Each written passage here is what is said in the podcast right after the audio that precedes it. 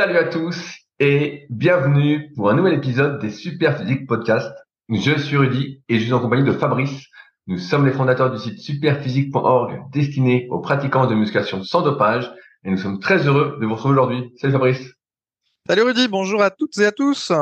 Alors, pour ceux qui nous découvrent aujourd'hui rapidement, on a donc fondé le site superphysique.org en 2009 euh, parce qu'on en avait marre d'avoir appliqué et de voir des mauvais conseils, d'avoir eu des blessures et on va malheureusement y revenir pour ceux qui nous suivent euh, chaque semaine aujourd'hui.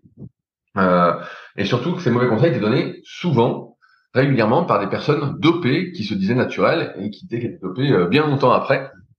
Euh, et donc on a eu cette envie de démocratiser les bonnes connaissances selon nous pour vous éviter de perdre du temps comme nous et donc euh, de progresser plus rapidement. Ça a donné bah, depuis maintenant plus de 13 ans des milliers d'articles, des milliers de vidéos, des centaines et des centaines de podcasts, mais également des projets euh, entrepreneuriaux, comme notre marque de compléments alimentaires Super Physique Nutrition, avec des compléments alimentaires surtout destinés à améliorer la santé, mais aussi une application SP Training, qui est un véritable cahier d'entraînement, on va dire professionnel sur votre smartphone, quelle que soit la plateforme où vous êtes, que ce soit Android ou l'Apple Store, et en plus qui vous dit quoi faire à chaque séance en termes de charge, de répétition, de temps de récupération. C'est vraiment un coach dans votre poche. Et puis on a chacun nos sites respectifs. Pour Fabrice, c'est musculation-alter.fr, où il écrit des articles destiné à ceux qui ont peu de matériel pour s'entraîner, ainsi que son livre du même nom, pour ceux qui veulent aller plus loin. Et de mon côté, j'ai mon site rudicoya.com, sur lequel je propose du coaching à distance depuis 2006, mais également des livres et formations, dont mes deux derniers livres, le guide de la prise de masse naturelle et le guide de la sèche au naturel, que j'envoie tous les lundis en ce moment et que je dédicace personnellement chaque exemplaire, euh, mais également donc des formations, dont la plus complète qui est euh, sur méthodesp.rudicoya.com que j'ai tout simplement appelé la formation super physique. Et donc, dans ces podcasts, depuis maintenant plus de cinq ans qu'on a repris, on en fait par intermittence euh, depuis 2010, et eh ben, on partage notre actualité et on répond en détail à des questions qui sont posées sur les forums superphysiques et où l'oral nous permet de préciser euh, notre pensée et d'apporter plus d'explications pour vous permettre d'agir en connaissance de cause. Alors, on va commencer avec l'actualité. Fabrice, comment vas-tu avec cette première semaine de convalescence? Oui, alors déjà, ben, je voulais remercier tous ceux qui m'ont euh, envoyé des messages, soit sur YouTube, sur SoundCloud, euh, par mail ou par message privé. Je pense que j'ai dû en avoir une centaine.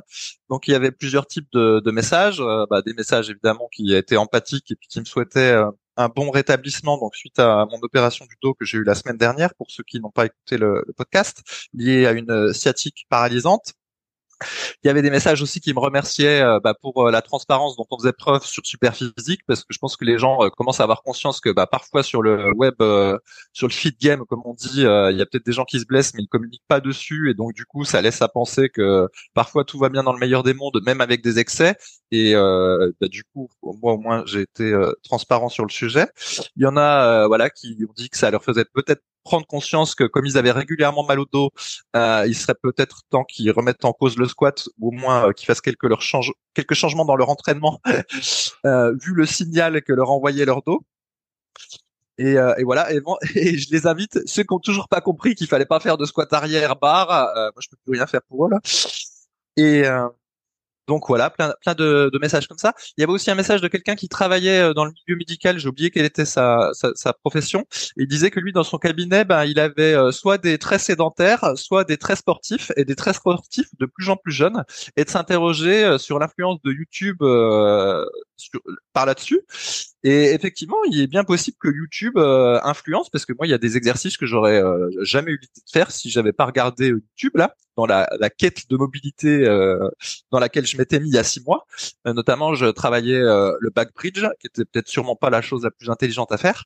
Et euh, si j'avais pas vu YouTube, jamais j'aurais eu l'idée de faire le back bridge, parce que pour moi, c'était un exercice qui était réservé aux gymnastes. Mais comme j'avais l'impression que n'importe qui pouvait le faire et que je me suis dit, bah, moi, je vaux bien n'importe qui, je m'étais mis à le faire et c'était encore un autre exercice qui euh, faisait bah, travailler mon dos, enfin ma colonne vertébrale, et sûrement que j'en ai trop fait. J'ai également demandé euh, au kiné si lui il avait un avis sur la cause euh, donc de la, de la, fissure de, du disque dont j'ai parlé la, la, semaine dernière. Juste, je précise en fait le, mon disque, j'ai un disque qui s'est fissuré là au niveau du L5 comme d'habitude. C'est un, un, tout petit bout, hein. il s'est pas fissuré en deux le disque. C'est vraiment un tout petit bout. Voilà. Et donc, bah, il m'a dit exactement la même chose qu'on avait dit la semaine dernière euh, en podcast. En gros, c'est l'âge. Voilà, avec l'âge, eh ben, la colonne euh, et les articulations d'une manière générale sont moins euh, flexibles, moins fluides, moins résilientes à l'entraînement. Le deuxième truc, bah, c'est les antécédents. Ça, on en avait parlé. Voilà, le, squat, le soulevé de terre, peut-être le développé militaire, etc., qui m'ont tassé un peu le dos. Et puis le troisième, eh ben, bah, c'est l'accumulation de l'entraînement, on va dire intensif quotidien que j'ai fait ces dernières années après, quelle est la proportion euh, de ces différents facteurs? Eh ben, on n'en sait rien. Et donc lui, ce qu'il m'a dit, c'est qu'en réalité, à partir de la quarantaine, ben, il faut euh, ajuster sa pratique sportive à l'âge et donc et à ses antécédents. Et effectivement, euh, moi, me lancer dans la corde à sauter de manière intensive à, 42 ans, c'était pas la chose la plus intelligente à faire. Ça, j'aurais dû jouer à ça il y a 20 ans. Et en réalité, à 42 ans, faire de la corde à sauter comme je faisais il y a cinq ans, c'est-à-dire juste un pied sur l'autre. Et en fait, j'ai fait le chemin inverse. C'était pas le plus malin, sans doute. Alors, sinon, mon petit Rudy, ben, comment ça se passe la semaine de la convalescence? Fais-nous rêver, fais-nous rêver. Est-ce que tu as pu, est-ce que as pu reprendre le squat à une jambe, les fentes arrière euh. Est-ce que tu fais des sprints en côte? Qu'est-ce qui se passe pour toi? Alors, j'ai lu beaucoup de choses euh, sur ce qu'il fallait faire euh, post-opération. En fait, on trouve plein de ressources sur Internet, euh, soit sur des sites de kiné, soit sur les différentes cliniques qui font des opérations du dos au niveau du lombaire. Chacun a son protocole, mais globalement, tout converge. Hein. Donc, tu as trois à six semaines où tu dois ménager complètement ton dos et en faire le moins possible sur ton dos à part marcher. Ça, c'est le consensus. Euh, voilà, c'est entre 3 et 6 semaines. Moi, la, la mienne euh, commandait euh, 4 à 6 semaines. Euh, voilà, cool.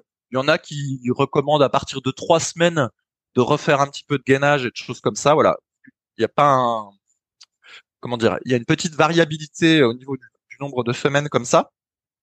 Il y a une autre variabilité, c'est au niveau de la, la ceinture de la, ceinture qu'on met euh, voilà pour ménager le, dos. Alors il y a des cliniques qui euh, déconseillent la, ceinture. Moi, la mienne l'a, l'a conseillé. Et euh, bah, effectivement, je porte en fait une espèce, une, euh, grosse ceinture lombaire quasi toute la journée.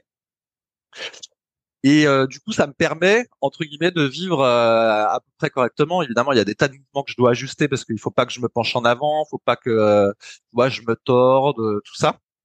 Mais globalement, euh, je peux euh, marcher, euh, je peux laver la vaisselle en écartant les jambes et, puis en mettant mon pubis contre le, contre le, meuble. Je peux me raser à peu près de la même façon. Je me mets en dans un espèce de squat sumo. Je m'appuie contre le lavabo puis je peux me raser comme ça.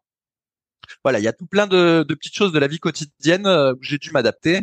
Je peux ranger la vaisselle c'est une assiette par une assiette et puis il faut que je fasse un, Laisse ta femme faire, Fabrice, enfin. Qu'est-ce que tu fais? T'es en convalescence, eh, profite un peu. fait déjà pas mal de choses. Du coup, c'est elle qui se tape d'aller chercher les bûches du feu parce que je peux pas les porter. Enfin, il faut pas que je les porte. Donc du coup, je fais la, la vaisselle et je range les trucs. Mais je range les assiettes une par une et en faisant un squat complet à chaque fois parce que tu, il faut pas se baisser en fait. Enfin, donc, donc tu dois fléchir les jambes le truc habituel. Euh, D'ailleurs, il y en avait un sur YouTube qui avait dit que j'étais passé de la marche de l'ours et euh, de la marche du crabe à la marche de l'étoile de mer. C'est pas tout à fait faux parce que pareil, quand on sort du lit puis quand on rentre dans le lit, bon bah il y a une espèce de, il y a une méthode à faire qui est assez intuitive pour mettre le moins de pression possible sur le dos. Et même quand je me déplace euh, sur le lit, quoi, euh, une fois que je suis couché, c'est vrai que ça ressemble à un espèce de verre de terre parce que je fais tout pour euh, pas mettre de pression sur mon dos. Après, euh, j'avais dans le protocole post-opératoire, je devais mettre pendant deux semaines des bas de contention, et c'est vrai que je comprenais pas pourquoi. Qui disait que c'était pour éviter une flébite euh, si on était longtemps couché, mais moi je reste euh, couché le moins longtemps possible. Alors peut-être qu'il y a des seniors ou des gens qui étaient euh, moins actifs et puis qui passent les deux semaines post-opératoires dans le lit à regarder des séries. Mais euh, d'une part, c'est pas du tout recommandé et bah, d'autre part, c'est pas ma philosophie. Et donc du coup, bah, grâce à la ceinture, euh, j'ai pu me, me lever et vivre à, peu près normalement dès le lendemain de la post-opération, même si euh, au début j'avais vraiment euh, mal au dos, du mal à marcher et tout ça. Mais là, ça va, je peux marcher normalement, d'ailleurs sans ceinture. Je suis mis à l'enlever quand je marche quand même, pour pas la mettre tout le temps, tout le temps. Je peux faire des petits exercices assis de respiratoire façon Qigong, tu vois, où je m'assieds, voilà, je bouge un petit peu les bras, je respire. Je fais aussi des exercices quotidiennement bah, pour récupérer la force de ma cheville, la mobilité de ma cheville, étendre la colonne vertébrale. Ça m'occupe aussi. Alors ça me donne l'impression de d'à nouveau d'être dans une démarche de progression, sauf que là, bah, la démarche de progression, c'est simplement récupérer ma cheville et puis euh, euh, essayer de garder le dos droit. Donc voilà, tout, tout ça m'occupe. Et euh, bah voilà, globalement maintenant, je j'ai une espèce d'activité quotidienne. Et, et voilà. En fait, ce que je ne peux pas faire, c'est m'asseoir sur un fauteuil parce qu'on a le dos arrondi, donc ça va pas. M'allonger sur un sofa, ça, ça va pas non plus. Euh, aller dans une voiture, tu peux pas conduire et il faut éviter d'être passager parce que la voiture ça te défonce le dos. Et puis bah après euh, effectivement ne serait-ce que porter les courses je peux pas, porter l'aspirateur je peux pas, faut le faire glisser sur le sol, euh, etc etc. Mais globalement euh, là le moral est bon vu que je peux marcher. Comme bah, autour de chez moi il y a plein de pentes et de côtes, je marche doucement, je fais mes pentes, je fais mes côtes, je mobilise la cheville, les orteils et tout ça. Et voilà, Bon bah tu vas peut-être prendre des cuisses et des mollets avec toutes ces côtes alors quand même. Euh, bah, tu sais que euh, des fois j'ai des, crampes au quadriceps en me rasant à force de faire du squat sumo pendant 15 minutes parce que tu sais moi je me rase aussi le la tête, le haut du crâne, c'est un petit peu long en fait quand je me rase. Et donc du coup euh, c'est vrai que des fois j'ai les quadriceps qui crampent tellement ça ça dure longtemps. Euh, Qu'est-ce que je peux dire d'autre aussi qui est euh, plus ou moins rigolo pour que les gens aient bien conscience de comme c'est? Euh, les premiers jours, j'arrivais pas à mettre un slip, un pantalon et mes chaussettes tout seul. En fait, fallait que ma femme m'aide. Sinon, je me penchais en avant puis je voyais bien que ça n'allait pas. Là maintenant, en faisant des espèces de techniques, euh, genre euh, la méthode du flamant rose, tu sais, je me mets sur une jambe, j'appuie ma main gauche contre le mur, je lève l'autre jambe, tout ça. J'arrive à peu près à mettre mon slip. mais c'est un, un, sketch pour mettre son slip là, mais, mais pas de slip. Bah ouais. T'en fous pour tu mets un slip bah ouais, Parce qu'en fait, effectivement, s'aperçoit que mettre ses vêtements du bas, c'est compliqué sans se courber, tu vois. Même si t'es un peu souple et que tu lèves ton ta jambe opposée, tu t'assieds ou tout ça, c'est pas simple. Et au début, elle m'aidait. Là, j'arrive à être un peu autonome. Mettre ses chaussures aussi, c'est très compliqué. Donc, tu, je suis obligé de faire une, une espèce de fente euh, avec des petits pas. Et, euh, et d'ailleurs, ça m'a fait penser. Je comprends pourquoi tu sais, il y a des personnes âgées. Des fois, tu les vois dans la rue, puis ils ont des des pieds manifestement qui sont pas très entretenus. Tu sais, ils ont des ongles sales et tout ça. ouais. Mais parce qu'en fait, là, dans ma situation, typiquement, me laver euh, proprement les pieds, je peux pas, en fait. Ah, plus des pieds chez toi alors? Non, non, je... quand même, je peux prendre une, je peux prendre une douche euh, une fois tous les deux jours et tout ça. Mais c'est vrai que c'est genre pas m'essuyer entre les doigts de pied, c'est impossible. Donc faut que je demande à ma femme de passer la serviette entre les doigts de pied parce que moi-même je peux pas. Ah, voilà. Et Putain, mais en euh, fait, c'est la solution. Il faut dire que j'ai mal au dos pour qu'on s'occupe de moi. Euh, ouais, ouais, bah après... ah, j'ai mal comme un chien. Faut vite m'aider. Oui, mais après ça c'est ça arrive que des fois il y a des gens qui sont qui passent en mode entre guillemets handicapé temporaire. Euh, je sais plus, on n'a plus le droit de dire handicapé, on va dire à mobilité réduite temporaire. Et puis assez rapidement, tu peux te mettre dans un espèce d'état où tu laisses les gens s'occuper de toi, puis voilà, tu, en tu finis par en profiter un peu. Mais bon, j'essaye de ne pas faire ça moi. et alors sinon, une des opérations les plus difficiles de la journée, figure-toi, pour parler vulgairement, c'est se torcher le cul. Et je vais te dire oh. pourquoi. eh ouais, parce que, eh ben ouais, parce ah, que. Alors là, si vous n'êtes pas eh. vacciné à ne plus mettre trop de pression sur votre dos à l'entraînement, eh ben je sais pas, je sais pas ce qu'il vous faut. Hein. Déjà, alors il faut savoir que les deux premiers jours pour s'asseoir sur le siège des toilettes et me relever, donc déjà je mettais mes mains sur les cuisses euh, parce qu'il faut surtout pas se pencher en avant. Et tu sais, naturellement, tu, tu, te penches en fait quand tu, tu te mets en, quand tu fais un, quand tu t'accroupis un petit peu en demi squat, t'as tendance à te pencher en avant. Là, tu peux pas. Faut que tu aies le dos qui soit le plus vertical possible. Donc, je m'aidais avec mes mains en mettant mes mains euh, au niveau de mes quadriceps. Et déjà, c'était pas si facile de se redresser euh, des toilettes les deux premiers jours. Mais bon. Et surtout, mais effectivement, après, quand il s'agit de nettoyer le derrière, bah, t'es un peu obligé de tordre la colonne vertébrale en fait. tu vois, tu, sinon tu peux pas. Et du coup, c'est le mouvement à risque de la journée. bah ouais, parce que du coup, tu un peu. Pas drôle, euh, bah ouais, parce que là, là, je suis obligé d'enlever la ceinture. J'enlève la ceinture et là, bah, tu vois, t'as un petit mouvement où t'as la colonne vertébrale qui est en torsion et comme là maintenant, je suis euh, terrorisé à l'idée d'avoir une récidive sur la hernie, parce qu'apparemment il y a 3-5% de chances d'avoir une récidive à court terme et 25% de chances d'avoir une récidive dans les 15 ans. mais là, la priorité, c'est au moins pas de récidive à court terme. Crois-moi que tu te torches le cul en super slow et que tu fais bien attention à pas te... Kennedy avait raison alors. eh ouais, là-dessus, je peux te dire que tu fais gaffe. Et après, une fois que tu as fait ton affaire, crois-moi que tu te relèves euh, le plus droit possible du siège et immédiatement après, tu remets la, la ceinture de gainage pour éviter euh, absolument tout, tout, tout faux mouvement. Oh là là. Et eh ouais, et voilà. Alors après, j'ai réfléchi, je me suis dit, effectivement, est-ce qu'il est-ce qu'il faut que je fasse ce qui est recommandé sur certains sites, pas mettre la ceinture de gainage, ou est-ce qu'il faut que j'écoute, euh, voilà, les recommandations de, de mon centre qui lui plutôt l'air d'être dans le camp très précautionneux, tu vois, c'est plutôt le camp de 4 à 6 semaines de convalescence avant de faire des trucs, euh, la ceinture euh, le plus souvent possible et tout ça. Je me suis dit que comme avant l'opération, j'avais déjà pas mal d'abdos, il fallait mieux que je mette la ceinture euh, le plus souvent possible pour m'éviter les faux mouvements puis une récidive de la hernie, quitte à perdre du tonus euh, abdominal, plutôt que je veuille préserver des abdos et que je fasse le risque de faire un faux mouvement et de me niquer. Parce qu'en fait, faire un faux mouvement, c'est assez, euh, c'est facile. Hein.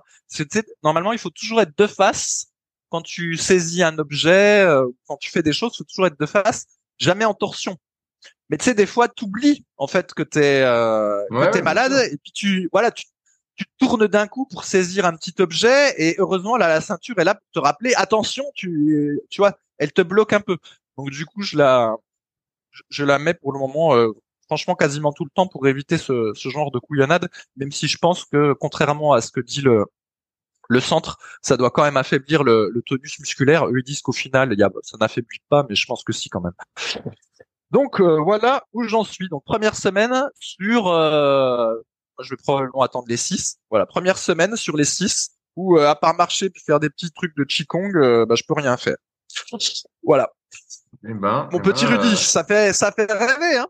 Ça fait. Bah ouais ouais, non mais c'est sûr que là on, dit tout ça avec le sourire, ça, ça va mieux et tout, mais bon c'est c'est pas drôle quoi. Vraiment c'est c'est un cauchemar. Hein. Alors après, ah ouais, non, non. après tu, vas te, tu, vas te réveiller, donc euh, entre guillemets tu vas guérir, voilà, ça va aller mieux, tu pourras refaire pas mal d'activités, tout ça. Mais c'est sûr que ça fait réfléchir. T'es là, et j'en parlais hier à mes élèves en, en BPGEPS. Euh, pour ceux qui savent pas, je donne des, cours en BPGEPS pour les futurs coachs euh, à Sport Léman. Et j'en parlais hier justement. On parlait euh, de l'intérêt du développé militaire. On a fait les, les, épaules ensemble, et je leur disais, bah voilà, qu'est-ce que je dis ça Est-ce qu'il y a un intérêt à le faire par rapport à développer avec Alter sur un banc, travailler le faisceau antérieur, bref, tout ce que vous savez déjà, on en a parlé euh, des centaines de fois, sinon c'est dans mes livres et formations. Euh, mais euh, j'en dis, bah, voilà, et je leur racontais ton histoire, et puis bon, bah ils sont jeunes, tu vois, donc ils y croient moyennement, tu vois. Ils me disent, ouais, mais alors le squat, le soulevé de terre, et je dis, bah ça c'est encore pire, je dis, vous vous rendez pas compte. Puis tu sais, souvent on prend le contre-exemple. J'ai encore vu ce matin, euh, un, je sais pas, une vidéo d'un vieux, euh, je sais pas quel âge il avait, mais vieux entre guillemets, qui avait peut-être 70, 75 ans, faire du terre, et les gens disaient, ah, c'est génial, incroyable, vous avez vu. Euh. Mais euh, c'est sûr que le risque finalement n'en vaut pas la chandelle. Voilà, c'est ça qu'il faut retenir, je pense, c'est que le risque de mettre de la pression sur son dos avec de lourdes charges, voilà, une lourde charge, on peut dire qu'il dépasse peut-être son poids de corps, voilà, quelque chose comme ça. Euh... Euh, ouais, encore que là au développé militaire, si t'es capable de faire ah du développé militaire à ton poids de corps, t'es un colosse, hein, euh, Rudy. non mais voilà. Parce que là, faut descendre, faut descendre le standard là pour le développé militaire. bien sûr, non mais surtout qu'au développé militaire, souvent on manque de rotation externe au niveau des épaules, on n'arrive pas à bien placer ses épaules et qu'est-ce qui se passe? Ben on cambre exagérément, on fait un mouvement un peu dégueu et donc euh, au lieu de travailler bien les épaules, on, on est en train de se démonter le dos en plus, ce qui se passe déjà quand on le fait correctement. Et donc voilà, je leur expliquais ça. Et bon bah voilà, ils sont un peu circonspects, parce qu'ils se disent ouais bah voilà, il a pas eu de bol. Euh. tu vois, je pense qu'ils sont un peu comme ça. Et je leur dis mais faites, faites gaffe parce que franchement, euh, comme je disais la semaine dernière, de ma génération en force athlétique, il y a plus personne pratiquement. Il, y en reste un ou deux, mais euh, tous les autres sont cuits, s'entraînent plus, sont rincés. Et donc finalement pour nous qui faisons de la musculation en amateur, il n'y a rien à gagner. Bah, tous les trucs qui sont un peu dangereux, faut euh, bah, mieux vaut les éviter ou alors les faire léger dans une optique plus de renforcement plutôt que de chercher à progresser, même si effectivement progresser c'est dans notre euh, nature, on va dire. Et, un autre point sur lequel je voulais revenir, c'est l'entraînement de la mobilité, parce que toi, as, on en a beaucoup parlé ces dernières semaines comme étant un prérequis, la base, tout ça. Et euh, on a changé un peu de philosophie euh, là-dessus au fil des années. Au début, quand un exercice nous faisait mal, on disait bah voilà, faut pas le faire, faut pas le faire, et on se disait pas bah voilà, faut travailler ta souplesse ou autre. On disait faut pas le faire. Et donc on le faisait pas, et puis donc on avait pas mal, ça allait bien. Et puis après, tu as toute cette mode de la mobilité qui est apparue, donc ça fait euh, quelques années. Hein. qui est vraiment apparu. Et on s'est dit, bah voilà, notamment avec le CrossFit, il faut travailler sa mobilité, ça va nous permettre de faire plus de mouvements, tout ça. Et on s'est retrouvé des fois, et je pense que c'est peut-être aussi un peu ton cas, tu me diras, mais euh, à faire des exercices de mobilité pour faire des choses qu'on n'avait pas spécialement envie de faire. Moi, par exemple, le squat, euh, aussi loin que je me souviens, faire un squat complet euh, à vide sans poids, c'est un truc que j'ai jamais réussi à faire. Je me souviens même à 8 ans, quand c'était de l'athlétisme, on faisait des petits exercices où on partait allongé au sol et il fallait euh, se relever pour démarrer. Rien que ça, je voyais que ça allait pas. C'était des trucs où j'étais nul, alors que si je partais directement debout, ça allait mieux. Et euh, voilà, c'est un truc que j'ai jamais réussi. Donc, je me suis entraîné pendant des années, des années, mobilité de cheville, la mobilité du bas du corps, tout ça, pour y arriver. Et euh, bon, moi, j'ai jamais, je m'en suis rapproché, mais j'ai jamais vraiment réussi. Et euh, au final, j'ai passé beaucoup, beaucoup de temps et fait beaucoup, beaucoup d'efforts pour faire quelque chose qu'on nous disait, que certains disent, voilà, tout le monde devrait pouvoir y arriver selon des standards qui sont pas les miens, parce que encore une fois, en fonction de notre morphoanatomie, de comment vous êtes, et eh ben, il y a des possibilités et des impossibilités. Vous êtes comme vous êtes.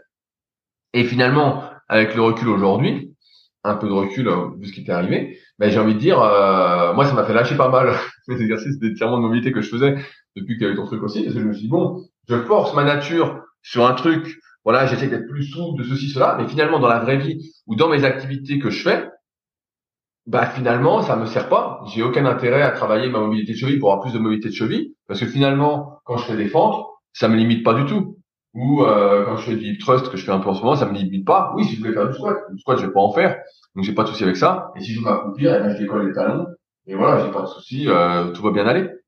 Donc tout ça pour dire que l'enseignement de la mobilité, même si c'est un prérequis un peu de base, d'avoir la mobilité suffisante pour faire l'exercice dont on a besoin, il faut se poser vraiment la question de est-ce qu'on en a besoin et est-ce que j'ai besoin de passer tout ce temps pour y arriver? Le truc de base dont on a souvent parlé, c'est et je le fais souvent avec mes élèves, c'est voilà l'exercice te fait mal, tu vas tourner mobilité, mais vu le temps que ça prend, on va plutôt changer d'exercice, tu vas gagner du temps et tu seras en, en meilleure forme euh, et tout ira bien.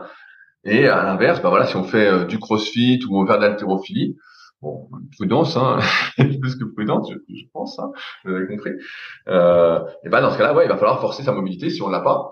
Mais euh, je crois vraiment avec le, temps que forcer sa nature, c'est le mot, hein, c'est contre nature et ça va se payer. On voit bien que quand on force, on force, on force sa nature. Ok, on peut arriver à faire quelque chose, mais on force contre soi plutôt que d'aller dans le sens où on est bon. On, on accentue trop le travail, les efforts sur là où on n'est pas bon se concentrer sur là où on est bon. Et même d'un point de vue psychologique, je pense que c'est c'est une erreur d'être là-dedans. Et voilà, je pense que chacun doit redéfinir, si on a beaucoup insisté sur la mobilité quand même ces dernières semaines, voilà, est-ce que j'en ai besoin ou pas par rapport à ce que je veux faire, sachant que pour moi l'entraînement de la mobilité, c'est pas une fin en soi, c'est pas et ça ne doit pas être un objectif, sinon bah comme tout, euh, on en fait des plusieurs heures par jour, euh, on va à l'extrême, bah c'est sûr que c'est pas très bon euh, pour nos articulations et notre usure prématurée.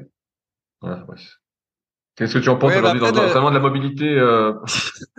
En fait, il y a deux aspects. Il y a le problème, c'est que malheureusement, c'est un peu tendancieux la mobilité parce que la majorité des gens quand même ont pas la mobilité dite de base. Donc, euh, si tu commences à dire, euh, voilà, si vous n'arrivez pas euh, en collant contre le mur à lever les bras contre le mur, voilà, là vous n'avez pas de mobilité de base en fait. donc là, ça paraît assez logique de travailler ça euh, plutôt que de dire bon bah j'enlève les tirages verticaux euh, à la à la poulie, euh, j'enlève des tas de mouvements parce que j'ai pas cette mobilité de base. Bah, tu, fais du tirage vertical en étant penché un peu en arrière et ça résout le problème. Ouais, ouais, mais bon, là, franchement, là, c'est vraiment de la mobilité basique pour moi. Donc là, à mon avis, ça mérite d'être travaillé. de la même façon, si vous avez les épaules en avant, ok, on peut pas accepter d'avoir les épaules en avant, puis tortue. Voilà, ça, il faut faire un travail de mobilité puis de renforcement musculaire et d'étirement. Ça, je, ça, je suis, voilà, ça c'est le, truc. Après, je suis d'accord qu'on peut avoir une espèce de surmobilité, y compris en musculation et particulièrement au niveau des épaules. Euh, par exemple, euh, moi qui me, qui avait souvent des problèmes d'épaule, en fait, des tendinites ou des choses comme ça, à un moment donné, je me suis dit peut-être que c'est parce que je manque de mobilité euh, des épaules et du coup j'ai encore fait plus de mobilité des épaules et au, final ça, quand on en fait vraiment trop, et eh ben ça crée une, une instabilité. Et finalement, à la fin, tu finis par avoir des problèmes d'épaule euh, parce que tu as l'épaule qui est trop mobile en fait. Donc euh, là, je suis d'accord avec toi, ça peut être sur certaines articulations, ça peut être tendancieux aussi, où on finit par devenir entre guillemets trop souple et à créer de l'instabilité mais je sais pas s'il y a beaucoup de gens qui atteignent ce, ce, ce point-là. Mais, bien, bien sûr, mais c'était pour dire que il faut faire attention des fois avec ce qu'on dit parce que c'est toujours une sorte de contexte. c'est que la mobilité, et pareil, je vois bien sur les réseaux, la mobilité, la mobilité, la mobilité, ok. Mais la finalité, c'est de pratiquer l'activité qu'on a envie de pratiquer. Et souvent, c'est pas la mobilité l'activité principale. L'activité principale, tout bah, à pour fait, nous, tout à fait. c'est de, faire- de faire de la muscu. Pour moi, c'est de faire du kayak. Euh, pour toi, c'est ta prochaine carrière euh, de paddleur professionnel autour de Biscarros. Euh, mais voilà, c'est de se dire, est-ce que j'en ai besoin ou pas? Alors effectivement, tu as des prérequis, tu as les épaules en avant, tu as une hypercambrure. Ça, ouais, je le vois souvent dans les analyses euh, morpho que je fais ou dans les coachings premium à Annecy. Mais euh, ouais, ça, effectivement, c'est des choses qu'il faut corriger parce qu'on sait très bien que toute euh, accentuation, notamment d'une courbure ou euh, d'une courbure vertébrale au-delà de, de ce qui est, on va dire, acceptable, eh ben, ça va se payer. C'est des contraintes qui se répartissent, des tensions qui se répartissent mal sur le corps et dont on va payer. Ben, hier, je parlais, pareil avec mes éléments de pilote, je me dis, ouais, j'ai un tel, il est venu me voir, euh, il, a, il a mal au dos et tout. Et ben, je dis, qu'est-ce qu'on pense Elle dit, bah, j'ai regardé ses fléchisseurs de hanches, euh, ses fessiers, tout ça, bah, il est faible et tout. Ben, c'est voilà. Commence par ça parce que si tes articulations ne fonctionnent pas bien, entre guillemets, si tu as des compensations qui se mettent partout, bah, ton dos va encaisser plus. Si t'as pas de hanches, entre guillemets, tes hanches fonctionnent mal, t'arrives pas à faire de flexion, d'extension, de rotation interne, de rotation externe, et bah, ton dos va plus encaisser. C'est sûr. Et donc ça, c'est que c'est un facteur d'accentuation entre guillemets du risque de blessure. Et ça, voilà, c'est la mobilité de base. Sinon, bah, on peut fuir complètement et puis rester dans son canapé. Mais ça aussi, l'inuti- l'inutilisation use. Ah Oui, après effectivement sur l'objectif, avoir l'objectif euh, de la mobilité pour la mobilité, euh, effectivement ça peut être euh, un peu un peu un peu idiot ou en tout cas prendre des risques inconsidérés. Je prendre l'exemple des arts martiaux. Euh, plusieurs fois on m'a écrit, on m'a dit comment on fait pour faire le grand écart facial ou le grand écart latéral, quels étirements je dois faire et tout ça. Mais fondamentalement en fait, on peut être un bon pratiquant d'arts martiaux sans faire euh, le grand écart. Ça va pas nécessairement aider à faire des pieds euh, hauts d'une part parce que l'étirement pour faire le grand écart est très largement supérieur à, à la souplesse nécessaire pour donner un coup de pied euh, au visage. Donc en fait, c'est une mobilité, on va dire, excessive par rapport à l'objectif de faire le grand écart. Ça, c'est le premier truc. Et d'autre part, en fait, quand on fait le grand écart, on est euh, souvent dans un étirement euh, passif, en gros. Et il n'y a pas nécessairement une corrélation entre, euh, euh, on va dire, un étirement actif admettons qu'un coup de pied au visage ce soit un étirement actif, et puis la souplesse qu'on a dans un étirement passif. Et justement, euh, une des causes de blessure, c'est quand il y a un grand écart, enfin quand il y a voilà beaucoup de beaucoup d'écart entre le niveau qu'on a en souplesse passif et le niveau qu'on a en souplesse actif. Et c'est cette différence-là qui peut causer la blessure et l'instabilité. Et donc là, en ce sens, je suis d'accord avec toi, Rudy, que abuser des étirements passifs dans le but d'être le plus souple possible, ça n'a ça n'a pas grand sens en dehors d'une espèce de quête euh, de soi, mais qui en plus ne serait pas nécessairement euh, bonne à la santé. Et si là je m'étais fixé l'objectif de faire le grand écart, c'était plus pour l'ego de vouloir refaire tout ce que je faisais euh, à 16 ans, mais à l'âge de 42 ou 43. Mais effectivement, ça c'est pas très utile de faire ça, c'est même plutôt contre-productif en fait. Ouais, La bah, façon de vas-y, faire- ouais vas-y, comme faire le comme faire le back bridge. Voilà, je me suis mis à vouloir faire le back bridge euh, pour entre guillemets pour m'amuser quoi, pour me montrer que j'en étais capable et puis puisqu'il y avait des types qui disaient euh, globalement c'était bon pour le dos, voilà, ça évitait la blessure et tout ça. Et puis finalement, bah je suis pas sûr que ce soit si bon pour le dos que ça, le back bridge et en soi ça ne sert strictement à rien quoi. Il y a, y a aucun mouvement dans aucun sport où tu as besoin de faire le back bridge. Donc euh, Bah, si, je, je crois que tu voulais te mettre au, au breakdance pour les Jeux de Paris, c'est pas ça? Ouais, ouais. Et donc là, du coup, ça pour le coup, c'était complètement idiot parce que c'est de la espèce, de- c'est, enfin, c'est l'exercice de mobilité en soi qui devient l'objectif, tu vois. Et là, c'est vrai que c'est, un, c'est un bénéfice-risque complètement inutile en fait là dans ce cas-là. Bah ouais, on, on tombe vite dans ce piège vu qu'on est toujours en recherche de progression et que bah, ça fait plus de 20 ans que nous on s'entraîne en muscu et que la progression, bah euh, franchement, à part faire des nouveaux exercices ou travailler de nouveaux muscles comme euh, le jambier antérieur, bah euh, elle est quand même assez limitée. Et donc on cherche toujours des choses où on peut progresser. Bah, après c'est le principe hein, de, de se renouveler, de retrouver d'autres objectifs, mais euh, tout en sachant que bah on vieillit euh, on vieillit, donc euh, c'est la détérioration et euh, le renforcement dont on nous parle régulièrement euh, au niveau des os, des tendons, grâce à la pratique de sport intensive. Mais en fait, avec le vieillissement, ce renforcement n'existe plus. On peut peut-être lim- limiter la détérioration, ralentir le vieillissement, et encore si on en fait beaucoup, euh, non. Mais voilà, ça s'arrête là. Il y a plus d'histoire de renforcement. Il y a une moindre dégradation et on doit ralentir, essayer en tout cas de ralentir au maximum cette dégradation. Ouais, euh, en parlant du, du jambier antérieur, alors le, le kiné m'a dit euh, une blague entre guillemets, c'est que le, dans le monde occidental, on avait de moins en moins de jambier antérieur. Et ce que j'ai compris, c'est que le problème que les gens avaient au niveau des fesses, l'amnésie du fessier, et eh ben c'était en train de se produire également pour le jambier antérieur. Alors pour ceux qui ne savent plus ce que c'est, le jambier antérieur, c'est le, le, muscle antagoniste euh, ou jumeau, donc le mollet. Le mollet, ça sert à euh, étendre la la, la cheville. Et, voilà. Voilà le pied. Et le jambier antérieur, qui est le muscle opposé, antagoniste, lui sert à, à fléchir la cheville. Et quand tu marches quotidiennement euh, bah, dans le monde occidental, là où c'est plat, où il n'y a pas d'obstacles sur les trottoirs et, et, tout ça, et ben en fait ton jambier antérieur n'a pas travaille assez peu. Et en fait, pour qu'il travaille naturellement en marchant, il bah, faudrait que tu marches euh, dans la cambrousse, tu vois, où il y a des espèces d'obstacles qui font que des fois tu dois euh, fléchir la cheville euh, pouvoir marcher. Je sais pas moi, il y a une grosse euh, une grosse racine ou des choses comme ça. Et donc voilà, il m'expliquait que petit à petit les gens euh, perdaient leur jambier antérieur. Mais bien, bien sûr, bah, t'es pas t'es pas sur les réseaux sociaux, Fabrice, mais ça fait quelques années que notamment, euh, j'ai plus ce qu'il faisait, il faisait Real Movement Project, donc qui gagne, voilà, qui gagne. C'est un, gars qui sur les réseaux que, que j'aime bien suivre aussi. Hein. Euh, et ça fait quelques années que lui, il promeut justement le renforcement du jambier antérieur donc, euh, il promeut en même temps un truc, je sais pas si c'est lui qui le vend ou pas, mais à fixer au pied pour mettre des poids pour travailler son jambier antérieur comme ça. Donc, euh, et c'est vraiment devenu à la mode. Ne serait-ce que un pour réduire ton risque de périostite si tu fais de la course à pied, euh, voilà, de manière impromptue, mais également pour réduire les douleurs aux genoux, parce que comme je disais tout à l'heure, si tu es renforcé d'un peu partout et que tu bouges mieux d'un peu partout, bah, les contraintes sont mieux absorbées, sont mieux réparties. Et donc c'est un peu la mode. Et euh, on rigole, mais on peut le faire aussi sans matériel.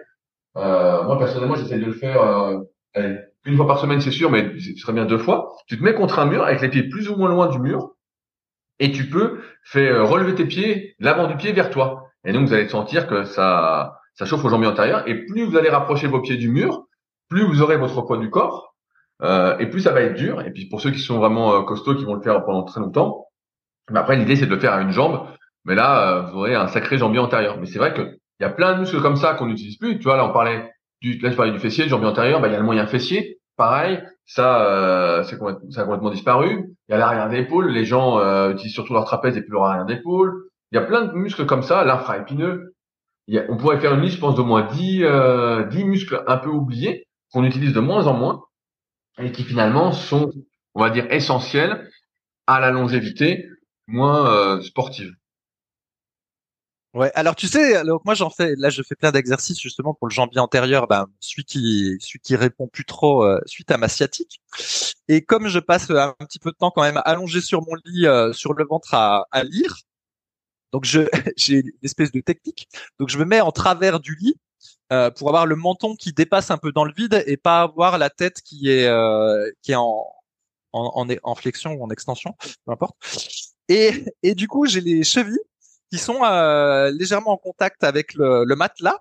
Et en fait, je fléchis mes le, mec, ne veut pas s'empêcher d'en faire trop.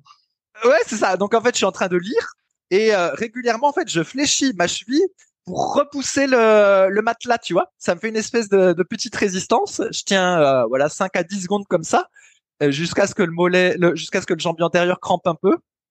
Et puis bah, après, je fais une pause, je lis euh, deux pages de livre, et puis je recommence. Et, euh, et voilà, donc ça c'est un exercice. Que bah, alors, combien de temps on peut faire pour la tendinite du jambier antérieur?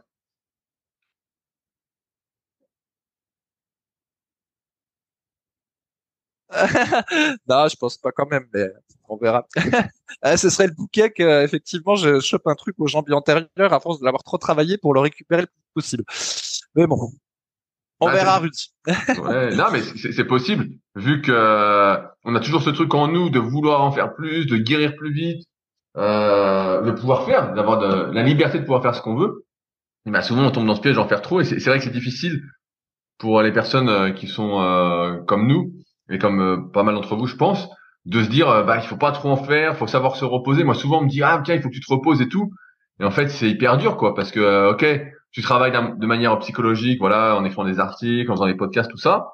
Ensuite, bah voilà, tu vas faire un peu de sport et puis après tu recommences. En fait, c'est un cycle un peu perpétuel. Tu vois des gens et puis euh, en fait, c'est des cycles même dans la journée. Et donc c'est vrai que c'est très très difficile, même euh, pour moi, de, de, me reposer complètement.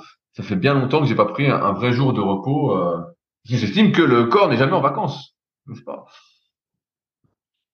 Eh ouais. Bon, bah, bonjour à ta hernie discale quand tu auras 42, Rudy, dans 7 ans. non, non, mais après, moi, j'avais une hernie à 17 ans, mais je savais pas que c'était une hernie, et après, j'avais forcé dessus. Euh, bah, pareil, je faisais donc, je faisais de la force athlétique, euh, et un coup, j'avais senti, euh, quelque chose en, bas du dos à droite, et donc, je me dit, bon, bah, c'est bizarre, c'est rien, et puis bon, comme un con, bah, tu forces, parce que de toute façon, quand tu fais de la force, t'as mal partout, hein, faut, le dire, même à 17 ans, je faisais plein de soulevés de terre, euh, dos rond, euh, parce que le dos rond, euh, c'était pas grave, ce qui comptait, c'était de monter la barre. Donc vraiment des trucs affreux, plus du squat, deux, trois fois par semaine, bref, la totale. Et donc, je me souviens que j'avais fait une radio du dos à l'époque et on avait dit, ah bah, vous avez déjà le dos bien tassé, donc moins d'espace entre les vertèbres, quoi. Et j'ai dit, bon, ok, mais bon, à l'époque, je m'en foutais. Et puis bon, au fil des années, bah, j'ai fait de moins en moins de squats, même si j'en ai fait par période, dans des crises euh, d'ego, on va dire, jusqu'à des, des plutôt corrects, hein, comme à 10 à 170 au squat, ou du souhaitage, j'avais fait 10 à 210, je crois. Euh, des trucs comme ça, ouais. Bon, ça va être sur ma chaîne euh, YouTube. Et puis un coup, bah voilà, en faisant le con, bah c'était vraiment sorti et ça m'avait duré bah quelques quelques semaines. Hein, ça n'avait pas touché, j'avais pas de sciatique paralysante, j'avais rien, mais j'avais une bonne douleur dans le dos. Donc bah qu'est-ce que je faisais? Je m'étirais toute la journée pour justement libérer mes hanches et progressivement, bah, c'est parti, c'est parti. Si je fais le con, en fait, c'est toujours pas, on me dit, c'est tout. À la fin, on me dit, c'est toi qui en es le mieux sorti. Elle dit, oui, mais parce que je fais tout pour pas me niquer. je fais tout pour pas me niquer. Entre mes étirements quotidiens, donc je dis, je fais pas la mobilité, mais je fais un, minimum quand même d'entretien, hein, qui prend peut-être une bonne demi-heure par jour. Le bon choix des exercices, les bons échauffements, euh, la bonne alimentation, le bon sommeil. Donc il y a, y a, plein de choses dont on se doute peut-être pas pour, pour certains, mais qui me permettent d'être euh, en super forme et d'avoir mal nulle part. Mais si je fais le con, bah, comme euh, si je refais du squat deux fois par semaine, du terre deux fois par semaine, c'est sûr que le dos va pas apprécier. Donc je peux, mais euh, les conséquences, euh, je les connais, je sais qu'elles vont vite arriver. Donc bon, j'évite de faire le con. Et puis bon, ton histoire, on en, rigole, mais bon, elle refroidit pas mal. Et à la salle, pareil, donc le Super qui est ma salle à, proximité d'Annecy, bah c'est sûr que ça refroidit pas mal. Les gens se disent bon, bah finalement, est-ce que ça m'intéresse que je me dépouille? Alors déjà des grosses cuisses de continuer à progresser, parce que finalement, je vais peut-être prendre euh, un centimètre de cuisse en plus. Bon, euh, et puis en plus après, pour trouver des pantalons, ça va être compliqué, ça va me coûter plus cher, j'aurai plusieurs garde-robes. Donc quels sont les avantages? Quels sont les avantages? Donc euh, ouais, ouais, c'est c'est des questions à, se poser en tout cas qui, qui font réfléchir et, j'espère que pour vous aussi. Et, j'ai vu une question par rapport à, à de la semaine dernière, au podcast qu'on avait fait dessus il y a quelqu'un qui a demandé est-ce que le vélo peut être une bonne alternative pour euh, l'entraînement des cuisses? Et nous comme c'est la musculation pour avoir des grosses cuisses. Euh, parce que peut-être qu'on a tous en tête euh, l'image des sprinteurs sur piste qui ont des cuisses énormes vraiment des quadriceps de fou des fessiers de fou. Et on se dit bah, peut-être que le vélo ça peut donner des grosses cuisses des gros quadriceps et ça peut remplacer l'entraînement des cuisses. Fabrice qu'est-ce que tu en penses? Ouais, eh ben, je m'étais déjà posé la question euh, il, y a, y, a, bien longtemps de ce truc-là. À un moment donné, j'avais acheté un, un vélo euh, stationnaire. Euh, vous savez, en général, quand on achète un vélo stationnaire, on le revend trois mois après. Hein, c'est souvent comme ça. Et d'ailleurs, c'était comme ça que ça, ça s'était produit. Je pense que pour la majorité des gens, effectivement, quand on fait du vélo entre guillemets de manière intensive, c'est-à-dire qu'on met la résistance au plus haut si on fait du vélo stationnaire, ou si on met gros plateau, petit pignon quand on fait du, du vélo normal avec des côtes et tout ça, je pense qu'au niveau quadriceps, c'est pas mal. Hein. Et évidemment, c'est pas euh, voilà de la presse à cuisse euh, ou des exercices avec charge additionnelle. Puis on n'aura pas les cuisses d'un pistard euh, juste avec du vélo parce que eux, ils font beaucoup de musculation en plus à côté.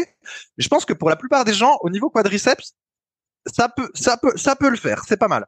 Par contre, effectivement, il n'y a pas de vrai travail du fessier et des ischio-jambiers. Et si on veut être ce qui est quand même le, but de la muscu. Le but du jeu, c'est d'être complet mais sans sniquer. Euh, bah, il faut rajouter euh, bah, un mouvement euh, style fente arrière ou du, du hip thrust ou des extensions au banc lombaire, voilà, des, exercices complémentaires pour l'arrière de la cuisse et de la fesse. Mais je pense que pour le quadriceps, c'est pas mal. Hein. Ça peut être considéré. Je verrais la chose comme ça. Eh ben alors, c'est drôle parce qu'il y a quelques années, alors ceux qui suivent depuis très très très très longtemps, il y a une période où euh, j'étais pas à fond dans le vélo, mais j'avais acheté, bah, que j'étais toujours à la salle, un watt bike, qui est justement un vélo stationnaire mais euh, haut de gamme. Hein, c'est vraiment un truc euh, super. Et euh, pour ton information, Fabrice, j'ai aussi un vélo stationnaire, un bike erg dans mon salon. Donc je peux te dire qu'il sert celui-là. Il sert à travailler mon endurance de base. Bref. Je l'ai pas revendu. je l'ai pas revendu. J'en fais entre deux et trois fois par semaine. Bref. Euh, tout ça pour dire que, donc à une époque, bah, je faisais euh, du vélo en, côte. Et je me souviens qu'il y avait une côte à côté de chez moi euh, qui faisait 600 700 mètres. Et je la faisais tous les dimanches. Et je faisais cinq fois de suite la côte à fond avec trois quatre minutes de récup. Et puis, euh, je mettais des photos sur Instagram après. Et j'avais les cuisses mais énormes, vraiment monstrueuses. Et euh, pour moi en tout cas, et je mettais des photos. Et c'est vrai que c'est beaucoup plus congestionné qu'après une séance cuisse. Et donc j'avais commencé à rajouter aussi dans mon entraînement après les cuisses euh, trois fois 1000 mètres, je crois, j'avais rajouté. Donc euh, ça prenait pas longtemps sur ce genre de vélo là, euh, ça prenait une minute, une minute trente, quelque chose comme ça. Euh, et puis j'avais dit ça sur, sur les forums, sur le net, et puis tout le monde se marrait. Tout le monde disait bah non, mais n'importe quoi, le vélo en côte, le blabla, c'est conneries, tout ça. Et donc à cette période, bah, je m'étais intéressé euh, à l'entraînement euh, du cyclisme sur piste. J'avais sponsorisé François Pervis, qui est double recordman du monde sur le 200 et sur le 1000 mètres, qui a été plusieurs fois champion du monde, qui continue à pédaler pour le plaisir et tout. Vraiment un, super gars. Et donc, j'avais pu aller voir euh, son entraînement euh, au Vélodrome de 50 ans en Yvelines. Et donc, j'avais pu voir, bah voilà, euh, qu'est-ce qu'il faisait en muscu, on avait discuté, qu'est-ce que tu fais sur le vélo. Il y a d'ailleurs un petit DVD sur le que j'ai, qui doit quelque part sur l'entraînement des pistards. Donc, justement, sur ce qu'ils font, qui est vachement bien de Gérard Quintin, qui était l'entraîneur national avec un autre gars dont j'ai oublié le nom. Euh, bref, que c'était super.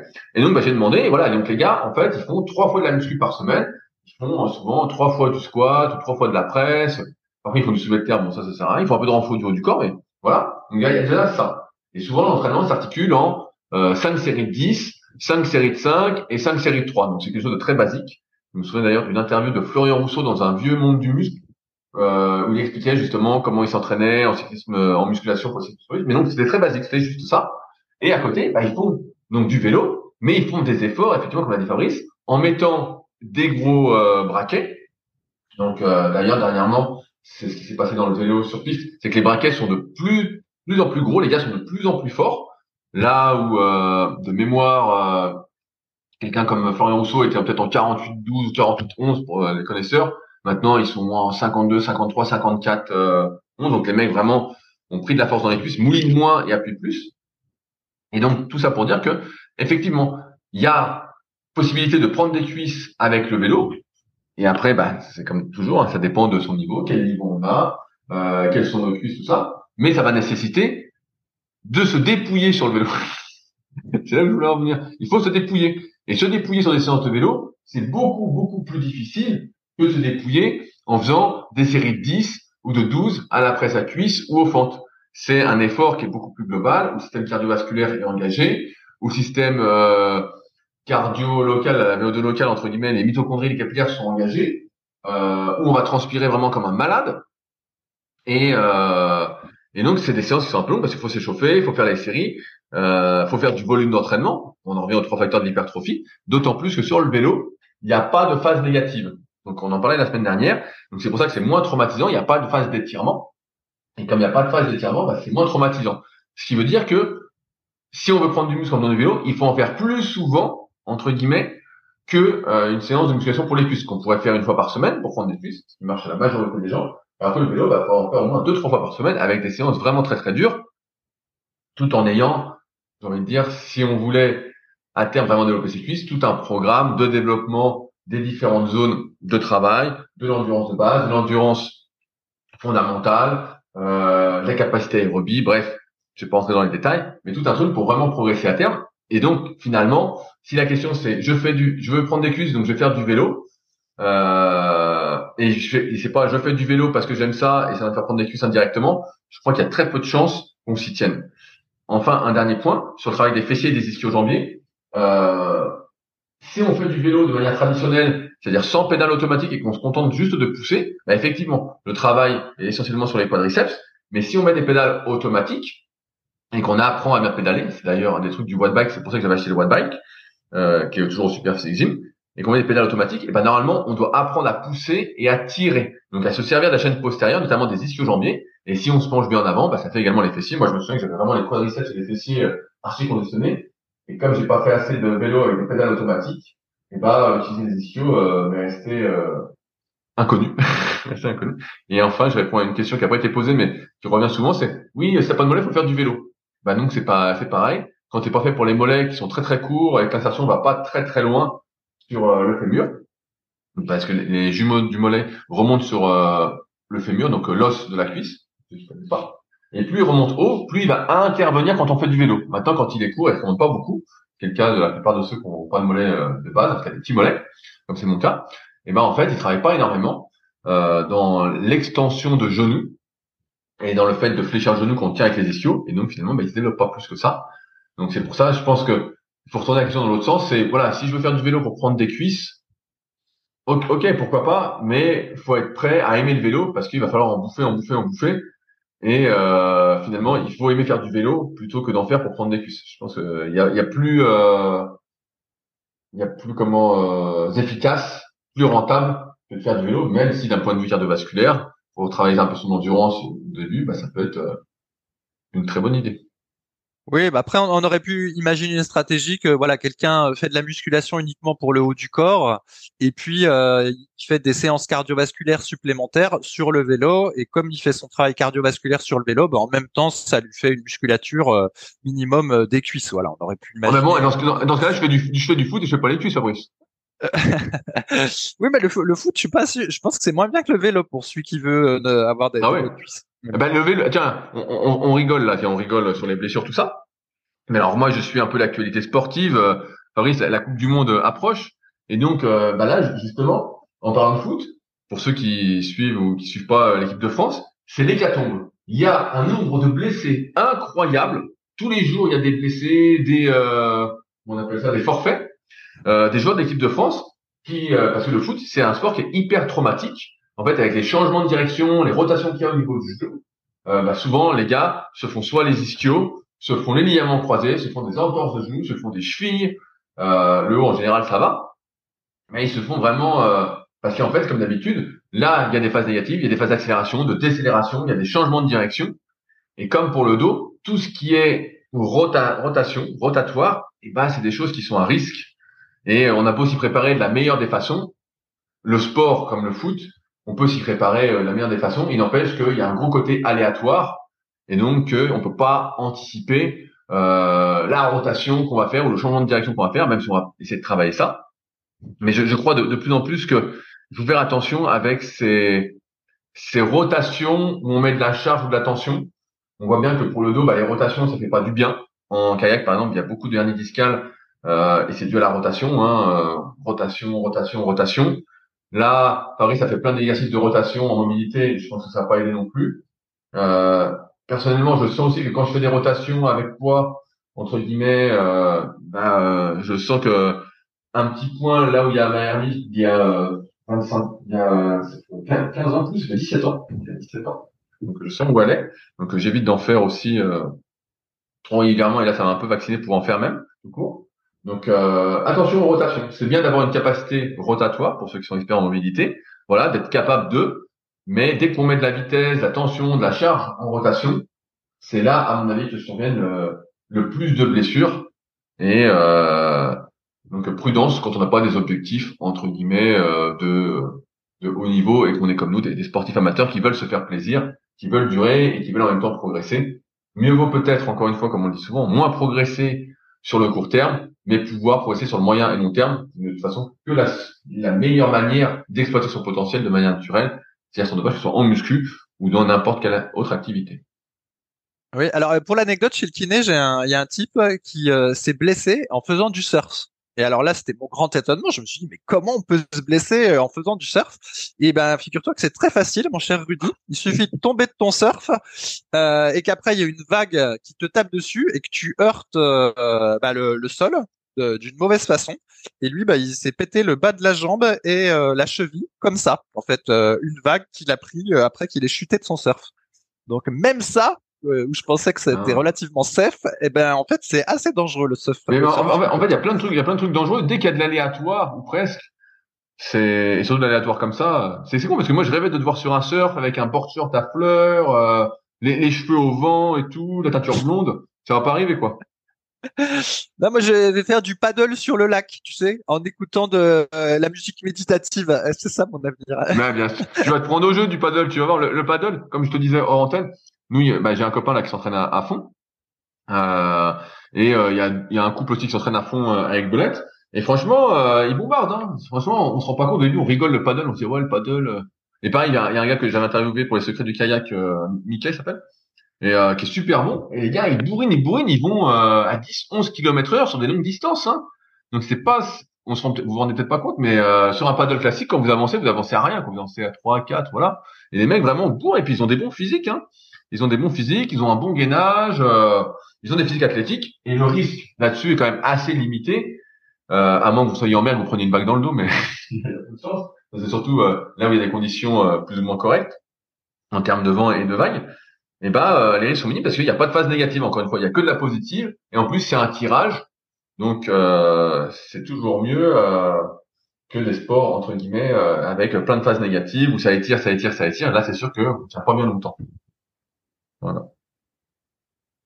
Ok, où qu'on en est, mon cher Rudy Et ben ma- malheureusement, encore une fois, on n'aura fait aucune question que j'avais sélectionnée. Donc j'hésite et je pose la question aux gens.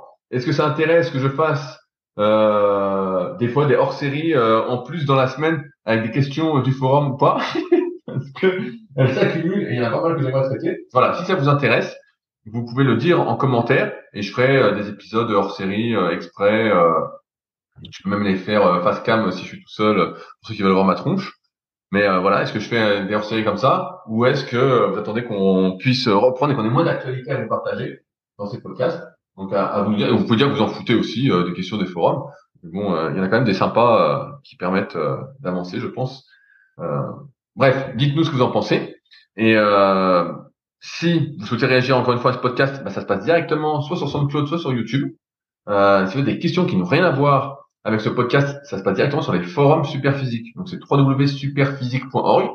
Donc euh, bien si on traite pas les questions dernièrement dans les podcasts, on y répond quand même euh, sur les forums. hein. Donc euh, il y a quand même des réponses qui vous permettent d'avancer. Hein. C'est juste qu'en podcast, on va, on essayer d'aller beaucoup beaucoup plus loin. Euh, et euh, enfin, bah, merci d'avance à ceux qui laisseront des notes sur les applications de podcast, sur Spotify ou Apple, hein. De 5 étoiles sur 5. Ça fait toujours plaisir.